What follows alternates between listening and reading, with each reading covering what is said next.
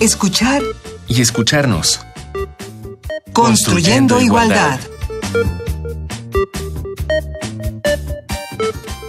Esto es escuchar y escucharnos. Qué bueno que nos escuchan. Estamos construyendo igualdad. Bienvenidas, bienvenidos. Hoy vamos a hablar sobre el Observatorio Nacional para la Igualdad de Género en las instituciones de educación superior. Para ello nos acompaña la doctora Ana Buquet Corleto, investigadora titular del Centro de Investigaciones y Estudios de Género, CIEG UNAM, doctora en Sociología, maestra y licenciada en Psicología, especialista en estudios de género, sexualidad y educación superior. Desde el 2017 es directora del CIEG. Ana, bienvenida a estos Como micrófonos. siempre, con muchísimo gusto de estar aquí. Y está también el licenciado Rubén Hernández. Él es maestrante en estudios políticos y sociales por la UNAM, profesor de asignatura en las facultades de música y ciencias políticas y sociales. Su trabajo académico se interesa por la vulnerabilidad de los individuos a la luz de las violencias y del cuidado de la salud. Actualmente dirige la Secretaría de Igualdad de Género del CIEC y encabeza la comisión del observatorio en la Red Nacional de Instituciones de Educación Superior, Caminos para la Igualdad de Género. Rubén, bienvenido de nuevo a estos micrófonos de Radio UNAM. Hola María, un gusto estar acá.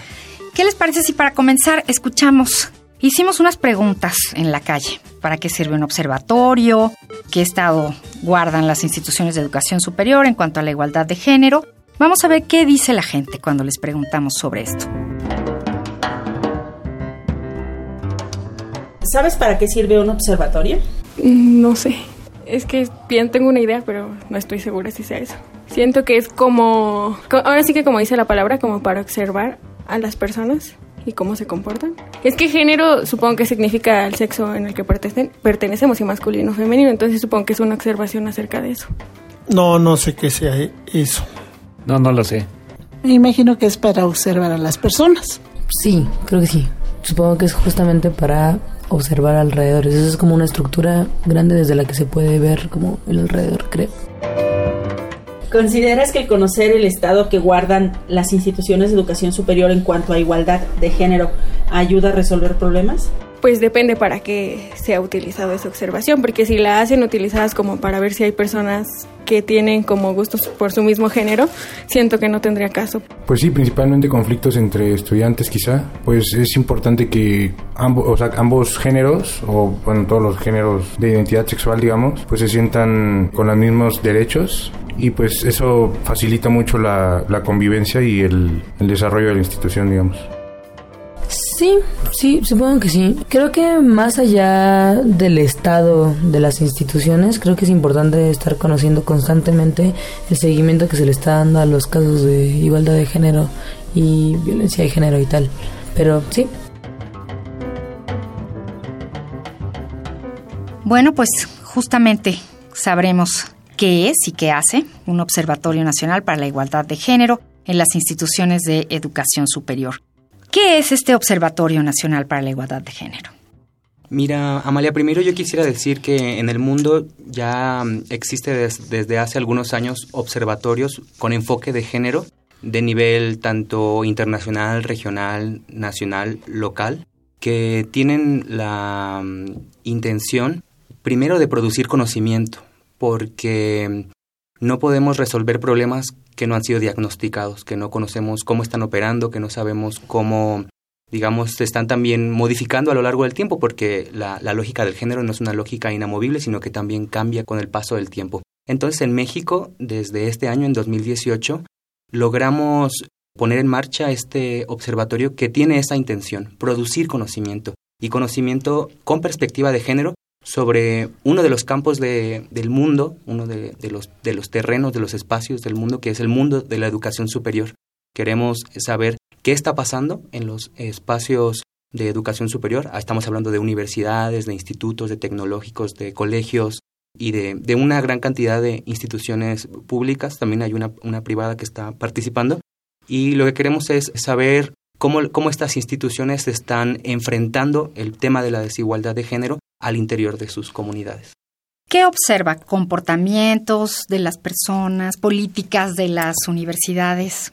Bueno, justamente este observatorio se creó para conocer cuáles son las medidas que están tomando las instituciones ante los temas de desigualdad que hay en las comunidades universitarias. Entonces, estamos un poco valorando los procesos de institucionalización y transversalización de la perspectiva de género dentro de las comunidades universitarias. Así que no vamos a saber cuáles son sus problemas de desigualdad porque cada comunidad académica tiene problemas específicos de desigualdad, aunque hay otros que podemos eh, considerarlos de manera general. Lo que nos va a decir es, la universidad tal tiene leyes específicas para la igualdad de género dentro de su institución, sí o no.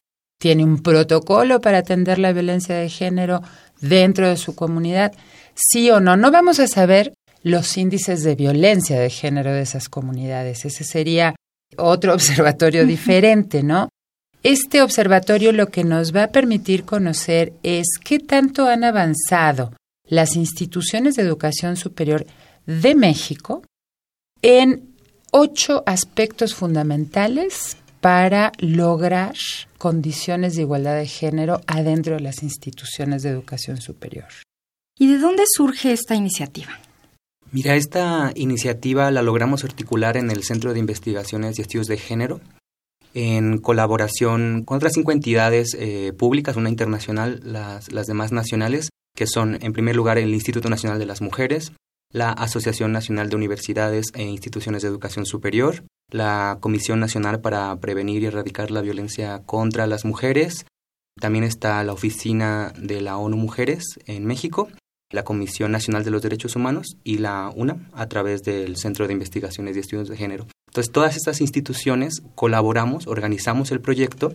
En, esta primera etapa, el Centro de Investigaciones y Estudios de Género coordina operativamente el proyecto, aunque lo entendemos como, pues, como un proyecto colaborativo, interinstitucional, que además no tendría razón de ser ni tendría sentido si no se articulara con las instituciones de educación superior del país. En este momento están participando más de 40 instituciones que han ofrecido información que se está sistematizando y que se está analizando para presentar sus primeros resultados. ¿Y cuál es la importancia de que todas estas instituciones se unan? Bueno, es fundamental porque fíjate que la sinergia que se establece entre las distintas universidades del país siempre favorece los avances en estos temas. Incluso déjame platicarle a, la gente que nos escucha que esta iniciativa, eh, además de todas las instituciones de las que acaba de hablar Rubén que participan en el proyecto, esta iniciativa eh, está articulada también con la Red Nacional de Instituciones de Educación Superior Caminos para la Igualdad de Género, que es una red RENIES, le llamamos así en corto, digamos, son sus siglas. En esta red participan más de 50 instituciones de educación superior del país, pero hay algo que me parece importante decir y es que son públicas, la mayoría de ellas, nacionales y estatales, ¿no? Entonces son las universidades más grandes del país, las más representativas, las que están participando en el observatorio. ¿Y cómo participan estas instituciones? A través de esta sinergia, ¿no? Que hemos hecho, que la hicimos además antes de empezar con el observatorio, ¿no? Que me parece muy pertinente tu pregunta de en qué favorece que trabajemos juntas las instituciones. En eso empezamos a trabajar juntas en el 2009, en muchas cosas, entre otras en una declaratoria para la igualdad en las instituciones de educación superior, que es la que se retoma como un primer paso. Como un primer paso de, de avancemos hacia la igualdad a nivel nacional, ¿no? Busquemos que los avances que tienen algunas universidades del país podamos contagiarlos a otras universidades.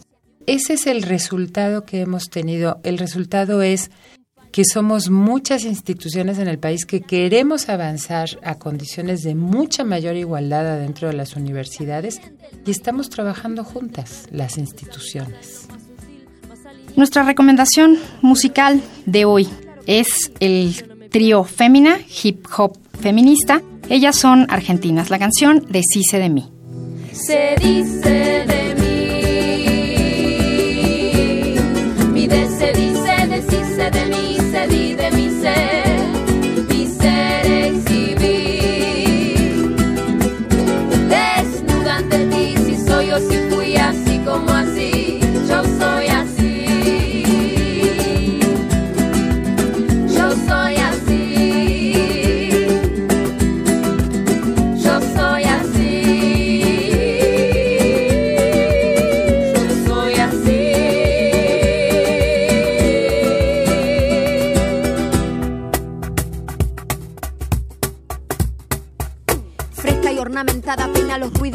la bronca barrida, borrado el bajo suspiro, el rezo, el ramo seco saca su pecho y lo muestra en concierto. Desconcentrase la audiencia, laten con fuerza los tímpanos, su lengua ronca segmento, fragmento. Tengo cuentos sin argumentos y personajes sin historia, relaciones sin momentos y mil recuerdos sin memoria. Tengo cuentas sin crédito y senos sin espesura. Aunque mil logros sin mérito, a guerra voy sin armadura. Fémina, deshice de mí. Ana, mencionaste en nuestro primer bloque que se trabajarían ocho ejes. ¿Cuáles son estos ocho ejes que se midieron en el observatorio? Mira, son eh, el eje de legislación, que justamente busca saber qué normatividad ha desarrollado la institución para el tema de la igualdad de género, el eje de corresponsabilidad, o sea, saber qué medidas tienen las instituciones para conciliar la vida laboral y familiar, tanto de mujeres como de hombres, el eje de estadísticas que nos permite saber la información que tiene la institución de entrada desagregada por sexo, sin duda, y luego encuestas, etcétera. El eje del lenguaje, si se está usando lenguaje incluyente a nivel formal, el eje de sensibilización, saber si la institución se está ocupando de dar cursos, talleres, capacitaciones en temas de género a toda su comunidad.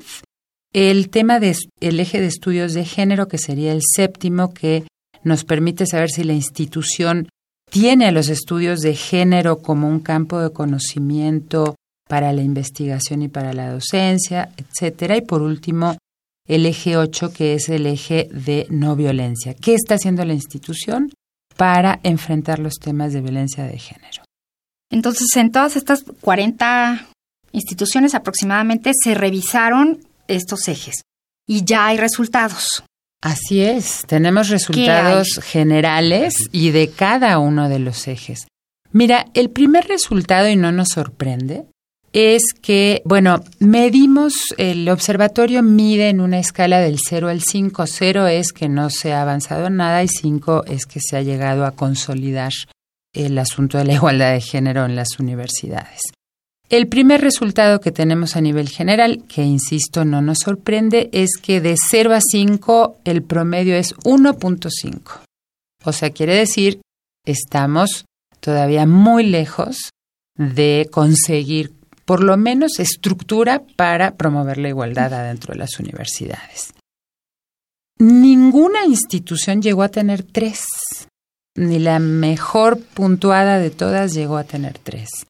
Y la mayoría, o sea, más de 30 instituciones, están abajo del 2. Eso nos habla de que nos falta mucho trabajo por hacer a nivel nacional. Y también nos habla del tema de cómo se avanza integralmente hacia la igualdad, porque uno de los datos que sorprende también bastante es que hay instituciones que pueden tener un avance tal vez hasta arriba del 3 en alguno de los ejes, pero en el resto no ha avanzado. Y esta estrategia de medición lo que genera es un promedio de avance en los ocho ejes. Entonces ninguna institución va a obtener un puntaje alto si no ha avanzado en todos y cada uno de los ejes. También les quiero comentar que de los ocho ejes hay uno que medimos de una forma excepcional, que es el eje de igualdad de oportunidades. En este eje lo que detectamos es tendencias de segregación por sexo en diferentes espacios de las instituciones de educación superior. Y algo que hemos encontrado y que nos está sorprendiendo mucho es que ya se, se tiende a decir y se suele decir que las universidades y las instituciones de educación superior se están volviendo espacios paritarios, donde ya hay condiciones de igualdad porque hay, digamos, matrículas más o menos equilibradas entre hombres y mujeres. Pero en ninguna institución de educación superior de las 40 que contamos para la medición hay mayoría de mujeres en los puestos directivos, sobre todo en los puestos directivos en espacios académicos. Entonces todavía hay, digamos, muchos problemas que se tienen que seguir resolviendo y que también el observatorio está mostrando puntualmente. De estos ejes, ¿cuál fue en el que se presentó el resultado más bajo, espero no nulo, y cuál el más alto?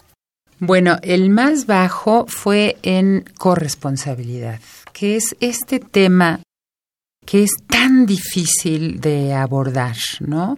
Porque cuando hablamos de corresponsabilidad, lo que estamos planteando es que las instituciones tienen que tomar medidas para que la división sexual del trabajo que se produce en la sociedad sea aminorada por políticas institucionales de todo tipo, ¿no?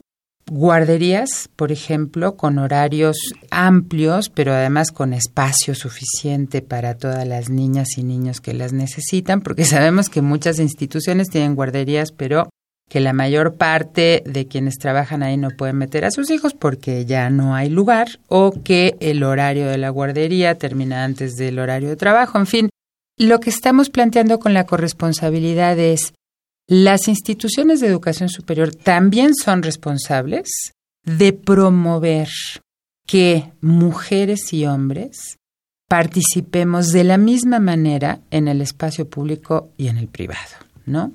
Y en este eje, las instituciones prácticamente no están haciendo nada. ¿Qué tienen? Bueno, la licencia de maternidad prácticamente definida desde los sistemas de, seguridad social, ¿no?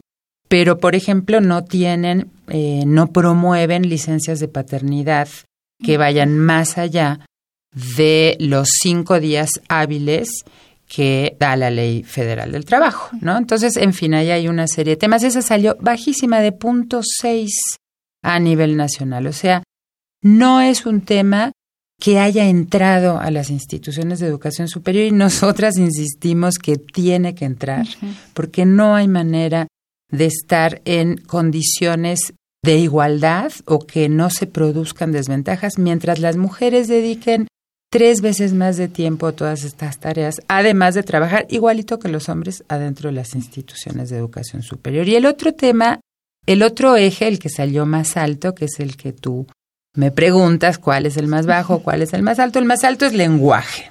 Lenguaje es un tema es curioso porque es un tema muy complicado que no se acepta, es muy controvertido, ¿no? Este que salen grandes escritores a, hablar en, contra, ¿no? De estos procesos del lenguaje incluyente.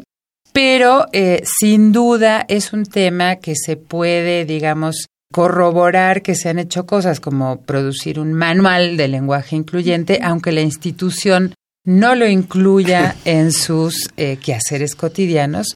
Hay un ejemplo de una institución que tiene manual de lenguaje incluyente, pero los títulos los da en masculino aunque sean mujeres. Entonces te muestra también la contradicción que se produce ahí y que este tipo de mediciones mide medidas institucionales, pero no realidades cotidianas, ¿no? Hoy estamos hablando sobre el Observatorio Nacional para la Igualdad de Género en las instituciones de educación superior si quieren saber más al respecto, escuchen nuestras recomendaciones. Esta vez son dos páginas en Internet para consulta. Les recomendamos, sobre todo, que revisen la página del observatorio. Te invitamos a conocer las siguientes páginas de los observatorios. El Observatorio Nacional del CIEG nació con el fin de producir información relevante sobre el estado de avance de la igualdad de género en el ámbito de la educación superior en México. Visibiliza brechas, detecta asimetrías y evidencia injusticias para promover la construcción de instituciones educativas igualitarias. Consúltala en observatorio.cieg.unam.mx. La página de la RENIES es un espacio de la Red Nacional de Instituciones de Educación Superior, Caminos para la Igualdad de Género, en la que se comparten las experiencias que en materia de transversalización e institucionalización de la perspectiva de género llevan a cabo estas instituciones.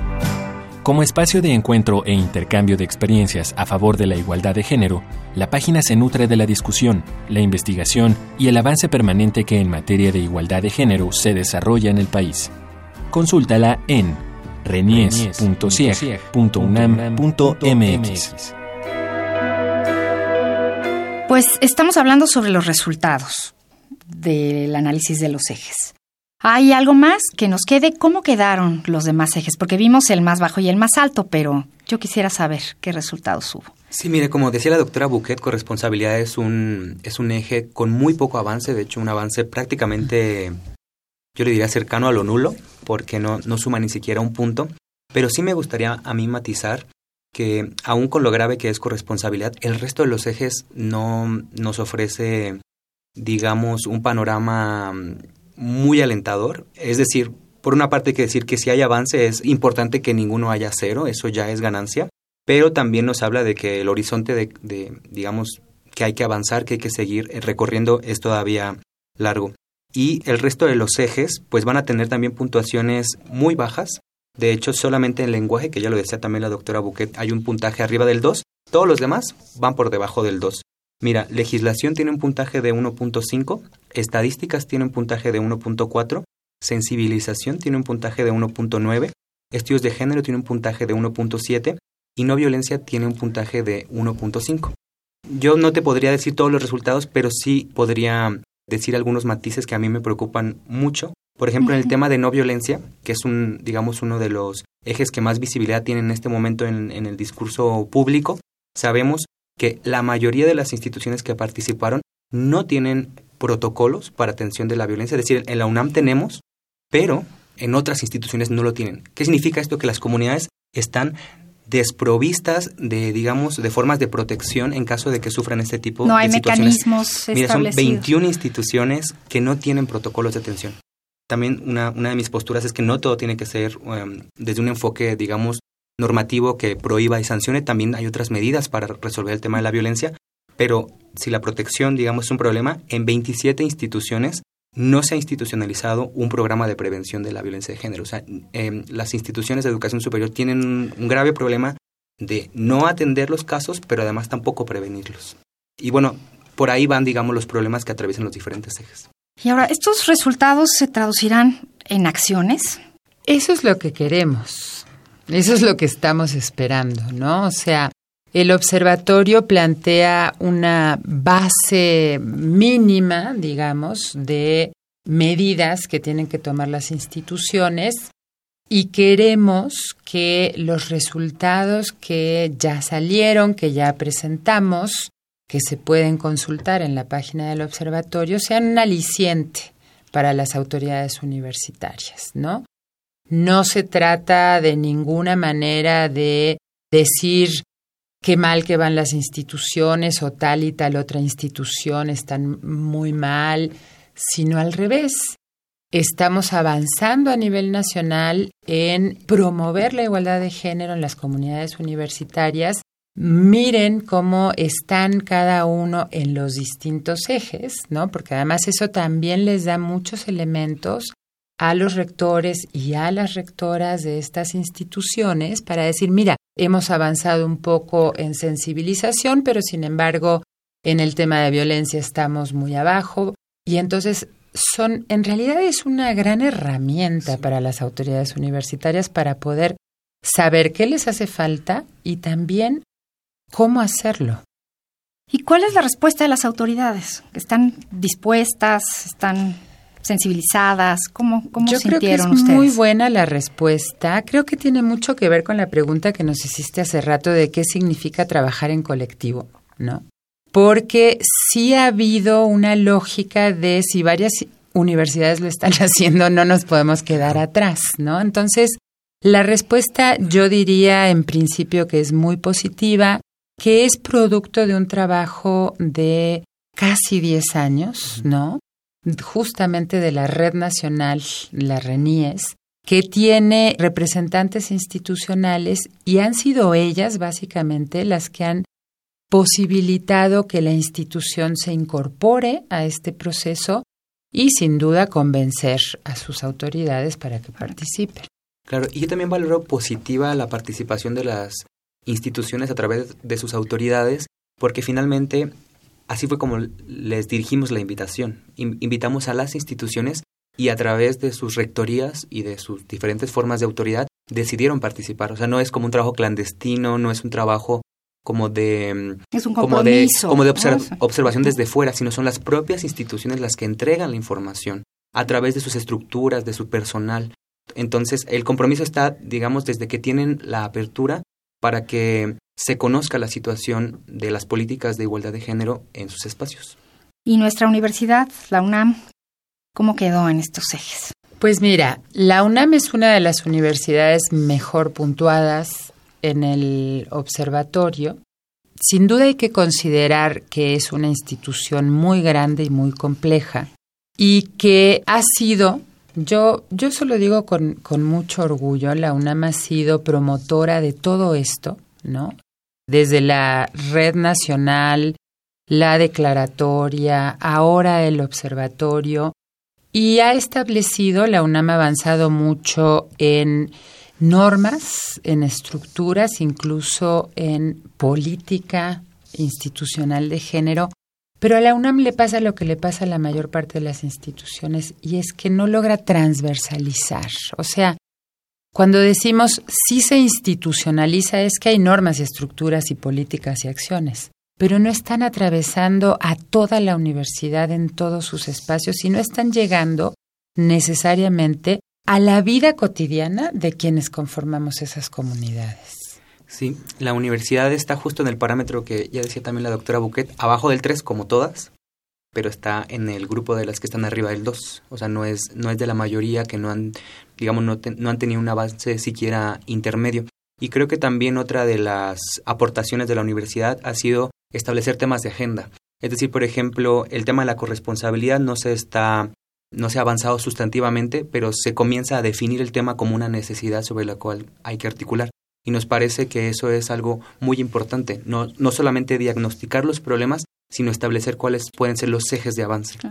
Bueno, pues esperemos que en una siguiente plática sobre este Observatorio Nacional para la Igualdad de Género en las instituciones de educación superior nos traigan unos resultados en el 5. Ojalá. es el deseo de este programa y sé que de ustedes también. Por lo pronto, bueno, pues es muy importante esta suma de fuerzas y suma de esfuerzos para promover la igualdad de género en estas instituciones. Muchísimas gracias por estar con nosotros. Esto fue escuchar y escucharnos. En la coordinación, Ana Moreno, en las redes sociales del CIEC, Jorge Hernández, en la operación técnica, Francisco Mejía, Miguel Arredondo. En la producción, Silvia Cruz Jiménez. Yo soy María Amalia Fernández. Los espero en nuestro siguiente programa. Escuchar y escucharnos. Estamos construyendo igualdad. Radio UNAM y el Centro de Investigaciones y Estudios de Género presentaron Escuchar y escucharnos. Construyendo, igualdad.